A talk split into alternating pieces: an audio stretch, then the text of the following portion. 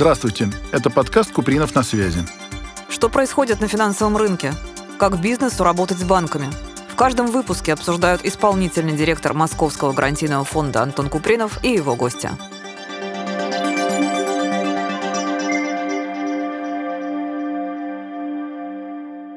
Добрый день, дорогие друзья. С вами исполнительный директор Московского гарантийного фонда Антон Купринов. И сегодня мой гость Гузелия Имаева, генеральный директор аналитического центра НАФИ. Тема исследований в любой деятельности интересна, потому что этими исследованиями пользуются и финансовые организации, и клиенты. И очень интересно будет поделиться знаниями, как это все работает и как правильно этим пользоваться. Спасибо большое. Э, всем добрый день. Ну, начну с того, что действительно исследование — это основа для принятия решений в первую очередь. Поэтому буду очень рада поделиться нашим опытом в этом направлении. У нас с вами, если возвращаться к истории, хорошая история в том смысле, что для Департамента предпринимательства и инновационного развития НАФИ делала исследование вот удовлетворенности господдержкой. Мы тогда для себя очень хорошие цифры нашли, что в целом гарантийной поддержкой московское предпринимательское сообщество довольно. Для нас это было приятно. Но, тем не менее, может быть, про кухню немножко расскажете, как вы подходите к отбору тех, кого опрашиваете, на ком фокус делаете, какими ресурсами пользуетесь? С удовольствием поделюсь э, нашей исследовательской кухней. На самом деле здесь нет никакого секрета, и наоборот, мы стараемся быть максимально прозрачны и понятны для наших партнеров, для наших клиентов. Я всегда делаю акцент на то, что любое исследование, какой бы вы ни встретили в информационном поле, оно должно иметь объяснение, каким методом проводилось исследование, кого опрашивали, исследовали, в какие периоды, какая погрешность исследования. Это очень важно, потому что на сегодняшний день э, в информационном пространстве очень много информации и результатов исследований, и не всегда они подкреплены такими методологическими данными, чтобы понимать, а как эта работа была сделана, насколько она сделана качественно. То есть если бы вы пришли в магазин, купили какой-то продукт, а на нем не было бы указано ингредиентов, вы, скорее всего, не доверяли бы этому продукту или просто отравились бы. Поэтому вот здесь очень важный момент, когда мы говорим про качество, про важную такую методологическую основу, научную основу, это, наверное, один из таких принципиальных основ а, в исследовательской деятельности.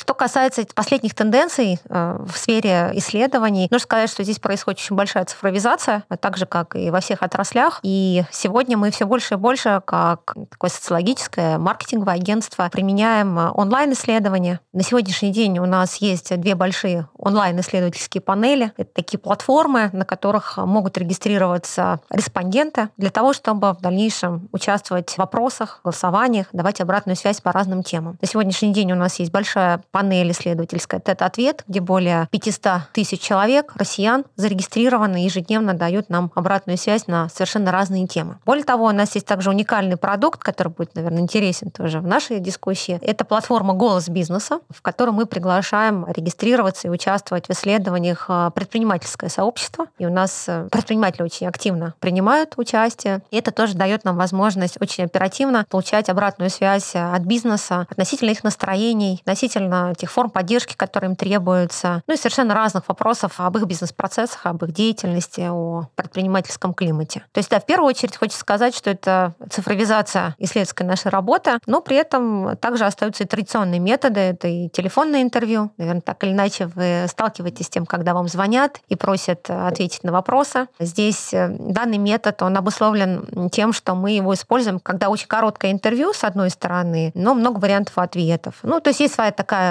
специфика, которая, наверное, сейчас нет смысла в детали погружаться, но каждый метод, он обусловлен задачами, которые перед ними стоят. Здесь нужно сказать, если говорить вообще про развитие исследовательской индустрии в России, то исследовательская культура, она только формируется с нашей точки зрения, и наша миссия как аналитического центра НАФИ ее развивать, и также вот через такие встречи, как с вами, рассказывать о том, как важно принимать решения на основе качественной аналитики и статистики. Опять же, здесь приведу аналогию с медициной, со здоровьем. Если вы приходите Э, к врачу, у вас что-то болит, и он, не обследовав вас, говорит, слушайте, давайте вам вот вам такие таблетки, такие-то инъекции, идите лечитесь. А здесь тоже возникает большой вопрос, а насколько точно поставлен диагноз? А точно ли он хочет меня вылечить? Да, да точно ли он хочет меня вылечить? И поэтому мы видим, что часто и в предпринимательском сообществе, особенно в сегменте малого микробизнеса, очень мало внимания уделяют э, статистике и аналитике. По нашему исследованию уровня финансовой грамотности предпринимателей, мы его в прошлом году презентовали, среди микро и малого бизнеса бизнеса фактически каждый второй предприниматель сказал, что он очень часто принимает решения интуитивно в своем бизнесе, опираясь скорее на ну, какие-то свои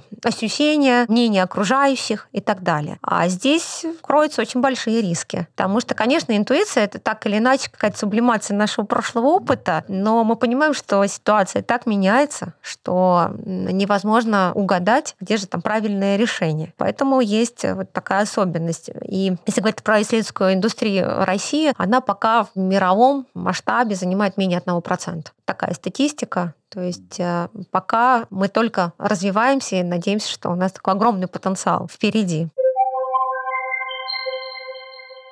У вас есть заказчики исследований, которые хотят какую-то вот конкретную проблему для себя прояснить? Или у вас есть какие-то исследования, которые вы сами по своей инициативе проводите, и потом предлагаете ее ну, рынку или общественности и так далее? И второй вопрос. У вас э, какая-то обратная связь от заказчиков о том, какие решения они приняли, базируясь на исследованиях, какая-то бывает? Это очень хороший вопрос. Действительно, исследования, они же не ради исследований, просто ради, не ради цифр, чтобы их потом положить в стол и забыть. Для нас очень важно, чтобы эти исследования и результаты потом шли в работу. И изначально, когда мы беремся за такую работу, чтобы мы понимали, а, что беспокоит заказчика, для чего ему это исследование нужно и какие он действия предпримет после того, как он получит эти результаты. То есть что он сделает? Он сократит издержки в какой-то части своего бизнеса или он, наоборот, инвестирует в клиентский сервис или цифровизацию. И так называемый есть даже термин action plan. То есть если мы не понимаем, для чего это нужно, есть большой риск, что это исследование будет бесполезно. И поэтому Поэтому в первую очередь любая исследовательская работа начинается с хорошего брифинга и обсуждения тех э, задач, которые стоят перед клиентом, что стало предпосылками. Ну, например, э, повысился отток клиентов у торговой сети, и им нужно понять, а что происходит. А ведь причин может быть очень много. Возможно, проблемы в сфере качества продукции или сервиса. Может быть, появился конкурент или конкуренты, которые предложили более привлекательные условия. Может быть, какие-то социально-экономические, общеконъюнктурные вещи также влияют на этот же отток. То есть может быть очень много причин. И когда мы понимаем проблему, опять же, возвращаясь к медицинской терминологии, если мы понимаем, что болит, в какой части, мы знаем, что диагностировать. И далее разрабатываем дизайн, исследования, мы понимаем, кто нам нужен, чье мнение нам важно, и далее уже запускаем работу. И порядка проходит у нас 2-3 месяца после того, как мы сдали работу, у нас есть в бизнес-процессе очень важный этап получения обратной связи от клиента. Мы тоже, как э, у провайдера услуг, мы тоже очень внимательно смотрим клиентоориентированности и обратной связи. И через 2-3 месяца мы всегда возвращаемся с вопросами и встречи с клиентом на предмет, а как он внедрил, что сработало, что нет, и какие планы дальше дальнейшее. Конечно, есть и инициативный трек исследований. Э, мы на рынке уже работаем, получается, почти 17 лет, и э, очень много получаем запросов и от журналистов, и от наших партнеров э, из разной сферы, как раз на предмет, что есть темы, которые вот сейчас волнуют общество, и мы в том числе инвестируем в такие темы и проводим инициативно исследовательские проекты, чаще всего в партнерстве.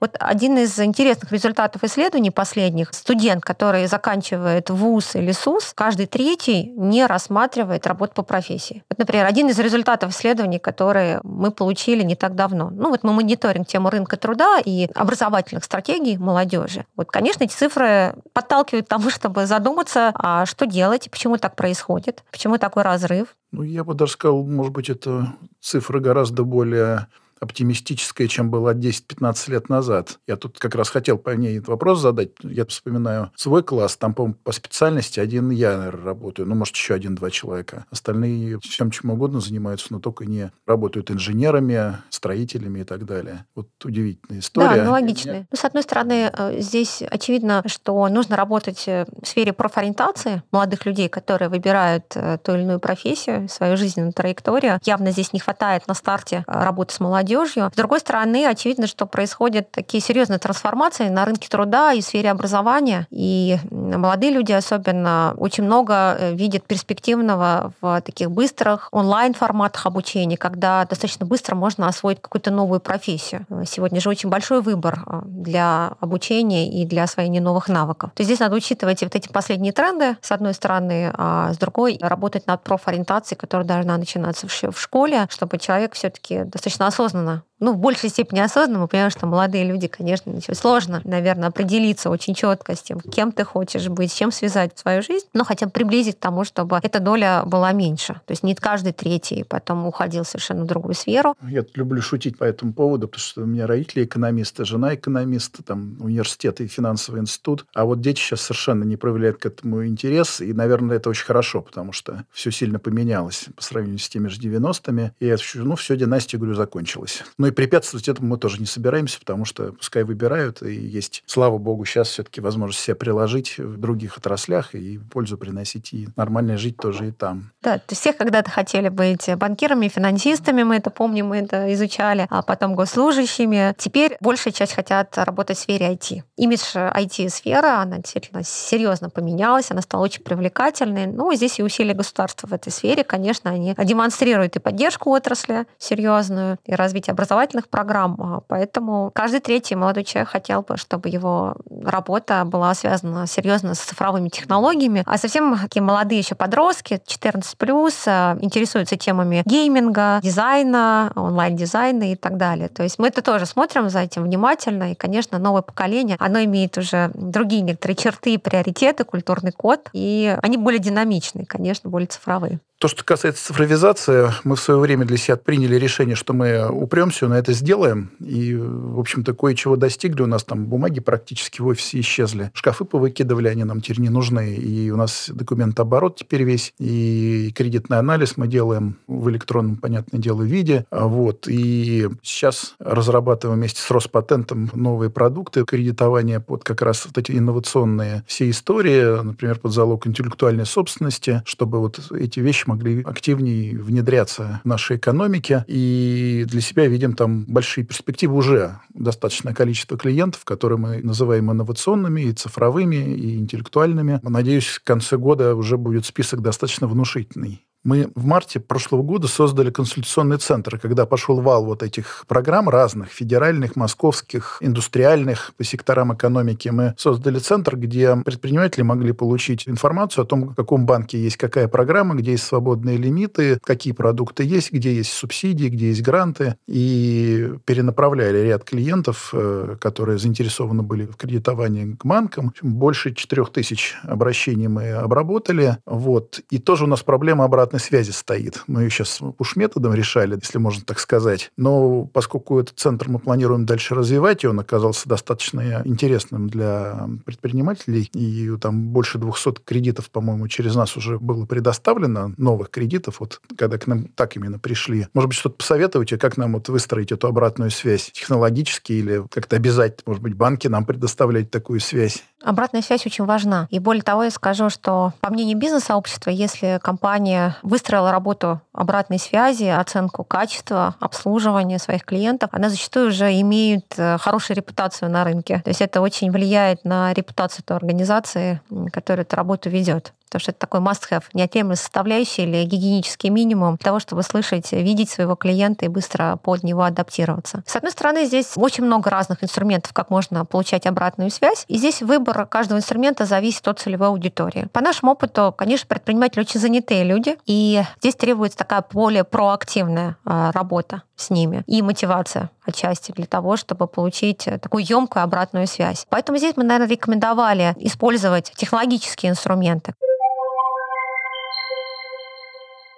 Скажите, а вот вы же наверняка тоже это исследование делали, а сколько хотят быть предпринимателями? Около четверти. Если говорим о взрослом населении, то четверть населения рассматривает такую возможность. Причем чем моложе люди, начиная с 14 лет, эта цифра просто зашкаливает. То есть если взять ребят 14 лет и плюс, практически 80% такой для себя роль э, хотели бы попробовать. И чем они старше становятся, там больше прагматизма, эта доля сильно сокращается. Причем ребята здесь более активны, чем девушки. Но у девушек тоже очень высокая доля интереса интерес к этому. И здесь очень интересные выводы вот в рамках таких исследований по потенциалу к предпринимательству. Очень важны ролевые модели, которые рядом с молодыми людьми. И наши исследования демонстрируют, что если в семье есть предприниматель, то на порядок выше вероятность, что его ребенок станет предпринимателем. И поэтому, делая такие исследования и готовя рекомендации и для государственных органов, и для общественных институтов, которые занимаются поддержкой предпринимательства, мы в первую очередь говорим о необходимости и создании среды соответствующей и ролевых моделей моделей. Здесь большая роль отводится и школе, и вузу для того, чтобы вот эти идеи и вот этот запал, который есть у молодых людей, вот тоже поддержать. Вот я очень рада, что у нас есть такая программа, как э, диплом как стартап или стартап как диплом, который вот поддерживается сейчас Министерством образования. В ряде вузов Российской Федерации можно в качестве своей дипломной работы представить стартап-проект. И я считаю, что это прекрасная идея для того, чтобы эту инициативу поддержать. Особенно на старте, когда, как я сказала, есть вот это желание, горящие глаза, и далее эта траектория как-то будет более четко у молодого человека. Ну да, и это, в общем-то, в определенном смысле решает проблему с трудоустройством потом. Есть же решения для финансирования стартап-проектов какие-то, насколько они э, успешно работают, это всегда можно спорить, да, но тем не менее какие-то варианты есть, и если ВУЗ помог еще и с этим оформиться, то уже хорошо, значит, он уже более самостоятельно выйдет. Да, причем есть запрос на то, чтобы зарабатывать уже намного раньше, и сейчас и законодательство позволяет уже с 14 лет э, трудоустраиваться, и вот этот э, возраст, он снижается, мы видим, что молодые люди все раньше и раньше хотят иметь какой-то независимый источник дохода, помимо карманных денежных средств. Самое главное, наверное, мы сделали, что имидж предпринимателя в глазах вот молодых людей, он очень хороший. То есть если, например, еще возьмем 10-15 лет назад, 20 лет назад была совершенно другая картина. Тогда это чаще ассоциировалось с каким-то мошенничеством. Теперь уже дело, как говорится, за малым создать эти условия на сегодняшний день. Потому что самый огромный барьер именно восприятия в установках, а, он пройден.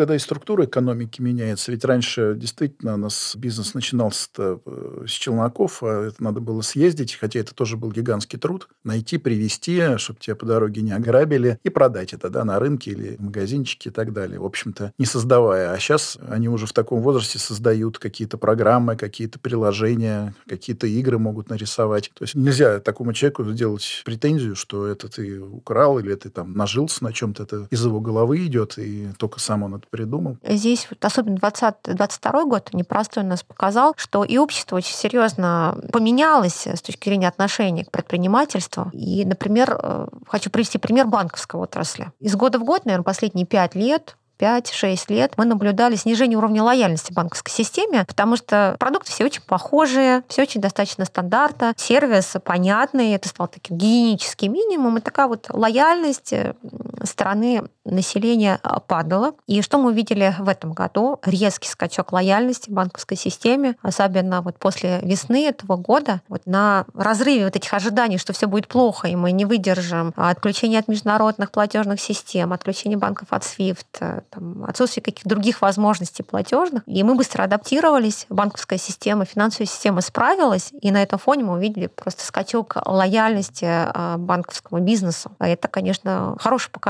что отрасль устойчива, и потребитель это заметил. И в целом а, к бизнесу лояльность и доверие, оно выросло. С другой стороны, если говорить в целом про бизнес-сообщество, здесь тоже есть очень интересные цифры. Повысилась культура бизнес-партнерства. Вот когда была пандемия, у нас есть ряд индикаторов, которые мы меряем, которые отражают, насколько бизнес готов взаимопомощи и поддержки, особенно в такие периоды стресс-теста для экономики, для предпринимательского климата. И вот, например, в пандемии мы такого не увидели. Были сложности, чтобы договориться с арендодателем, с поставщиками, когда конъюнктура тоже менялась, и когда мы ходили на удаленку, закрывался общепит и так далее. Вот в 2022 году совершенно другая картина. В большинстве своем была очень серьезная взаимная поддержка бизнеса друг друга. То есть давали скидки поставщикам а, и своим партнерам, отсрочки платежей, какие-то более гибкие условия по арендной плате, аренде складских помещений. То есть совершенно другая картина. И это тоже отражение того, что происходило. Конечно, было непросто, и такая вот консолидация, она была заметна. И посмотрим, насколько это такой долгосрочный эффект, что будет дальше. Все-таки в основе бизнеса стоит такая хорошая конкуренция, так или иначе. Но что будет дальше, посмотрим. Но вот 22 год, он уникален этим. Стоит прям это отдельно отметить.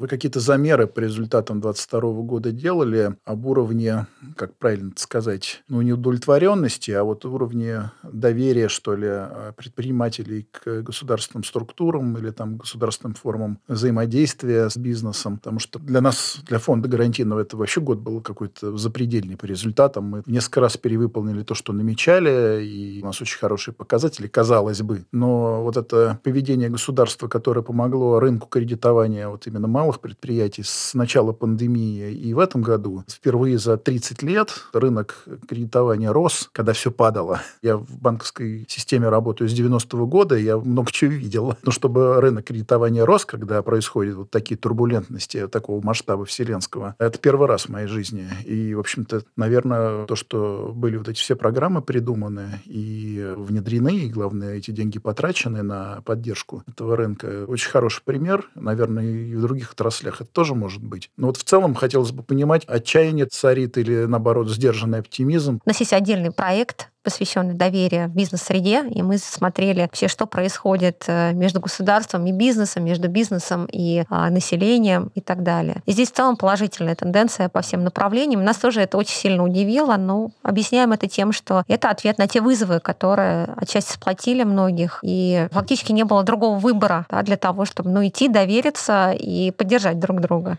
Ну, у нас, да, это наша многовековая особенность нашего народа, что при хорошей встряске мы как-то собираемся. Да, здесь это наш культурный код. Э, тоже здесь я отсылку там на наши исследования. Мы спрашивали россиян, а что нас объединяет, какие черты россиян объединяют. На первом месте как раз взаимная поддержка, сила духа и смекалка поиск э, решений нестандартной ситуации. Вот топ-3. И это четко отразилось в 2022 году. Это Мы работает. это почувствовали. Это работает, это действительно так. Бизнес действительно сильно сфокусировался на теме адаптации к изменяющимся условиям. На передний план вышли вопросы финансового характера, повышение клиентской лояльности, в том числе, чтобы не было оттока клиентов. Но, с другой стороны, вопросы, связанные с реализацией, например, социальных проектов, ESG-повестки, они стали уходить немного на второй план очевидно, когда у тебя такой э, стресс и ситуация непростая, ты, конечно, фокусируешься, наверное, на приоритетных вещах, но есть опасения, как бы вот мы не забыли о такой социальной составляющей, социальной ответственности в том числе. Вот такой эффект мы видели в 2022 году. Опять же, будем следить. Возможно, будет выравнивание, мы опять вернемся к такому какому-то обычному, сбалансированному подходу. Потому что многие компании у нас активно реализуют различные социальные программы, как для работников,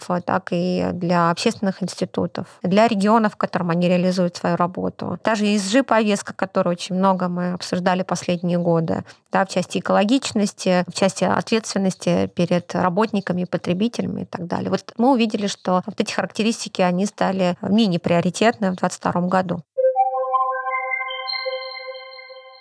У вас в ближайших планах какие-то исследования интересные с этой точки зрения планируется проводить? Конечно. Во-первых, видим мы запросы и интерес на исследования отдельных отраслей и сегментов. Например, сейчас большой интерес к агропромышленному комплексу и теме сельского хозяйства. Поэтому будем внимательно смотреть IT-отрасль со своими нюансами, со своими сложностями и так далее. То есть, скорее, исследование будет носить уже отраслевой характер, если мы говорим про бизнес. Что касается потребительских трендов, мы их постоянно меряем. И здесь эту работу будем продолжать. Вот опять же, возвращаясь к 2022 году, очень много изменений произошло для обычного человека, и мы тоже это увидели. Во-первых, мы начали больше с вами работать. Это данные социсследований. Когда меняется обстановка, когда нужно быстро к ней адаптироваться, когда есть риск потери работы, приходится, как Алиса в «Стране чудес», бежать быстрее, чтобы оставаться на одном месте. Вот. Что касается работы, мы это увидели. Люди работают больше, при необходимости ищут дополнительные источники доходов для того, чтобы ну, сгладить, возможно, вот эти изменения изменения и сохранить э, качество и уровень своей жизни.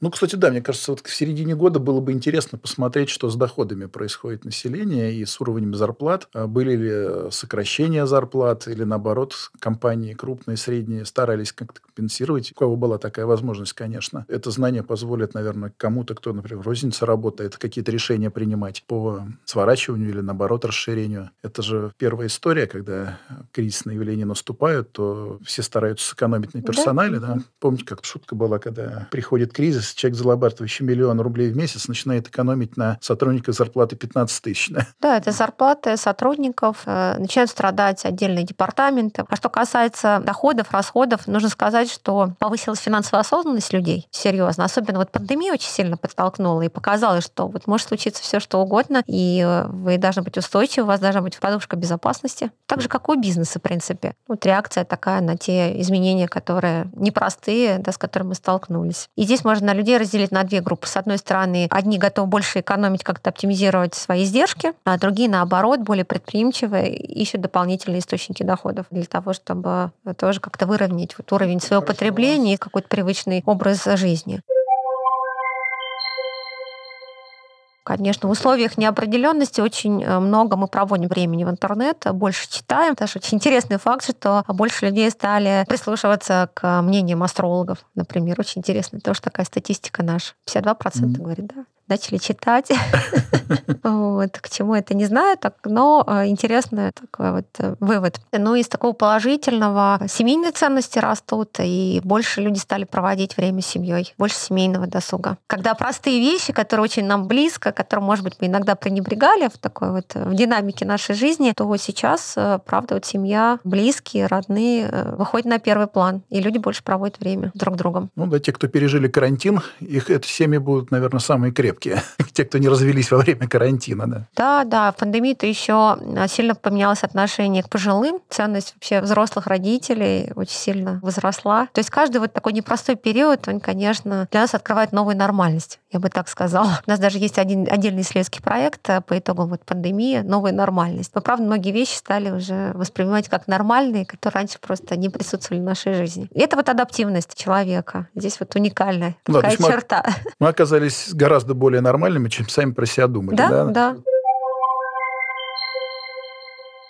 А что бы вы могли вот нашим слушателям, предпринимателям или просто людям, которые интересуются финансами, экономикой, вот советовать, может быть, дать какой-то совет? Ну, если говорить о предпринимателях, а, об интересных нишах, на которых стоит посмотреть внимательнее, с учетом даже потребительских привычек и трендов, которые мы наблюдаем, очень повысилась лояльность к российскому производителю продуктов питания особенно. Потребитель с радостью готов переключаться на новые бренды. Ему больше важна цена и качество, нежели совсем известный бренд. Потребителю сейчас приходится как-то переориентироваться, отказываться или искать новые для себя продукты, услуги. Очень большой спрос и интерес к локальной местной продукции, фермерской продукции. Есть запрос на экологичность, особенно среди молодой аудитории. На это тоже внимательно нужно посмотреть, особенно производителям продуктов питания, ну и другой продукции. Конечно, сфера IT остается наиболее перспективной, и вопрос цифровизации должен быть в приоритете сейчас в любом секторе экономики. Это что касается бизнеса, но не забывать забывать, что основной капитал, он социальный. Вопросы социальной ответственности бизнеса по отношению к своему потребителю, по отношению к своим сотрудникам. Это основа устойчивости, и про это не стоит забывать. И не уводить это на второй или третий план, независимо от тех изменений, которые происходят, потому что так или иначе это вклад в будущее. Мы с вами работаем на рынке и будем работать дальше, и эту основу надо, конечно, создавать. Как показали последние годы, очень э, важна адаптивность и гибкость, как и в бизнесе, так и для любого человека. То есть э, надо быть таким вот открытым к изменениям, да, open-minded, да, как вот говорят. Здесь не бояться этих изменений. Ну и, наверное, как такой лозунг, который вечно будет с нами знание и сила. К этим изменениям надо адаптироваться, но осваивая новые знания, причем постоянно. И как и в пандемию, как и в 2022 году, мы видели, что предприниматели не переставали учиться. Это, наверное, одна из таких важных черт предприимчивого человека. Это во многом был таким хорошим подспорьем даже в сложные времена. Наверное, так. Продолжать учиться, быть гибким, не забывать про социальный капитал, про сообщество, которое с тобой рядом, про ответственность и ответственное отношение к своим клиентам, к своему продукту. Это, наверное, такие вот ключевые основы. Да, мне, наверное, даже и добавить-то нечего будет здесь. У нас с вами очень интересная беседа получилась. Большое спасибо. Ждем в гости еще раз и остаемся на связи. Спасибо большое за приглашение и предлагайте темы, идеи для исследований. А, мы с удовольствием их реализуем и можем обсудить уже при следующей нашей встрече.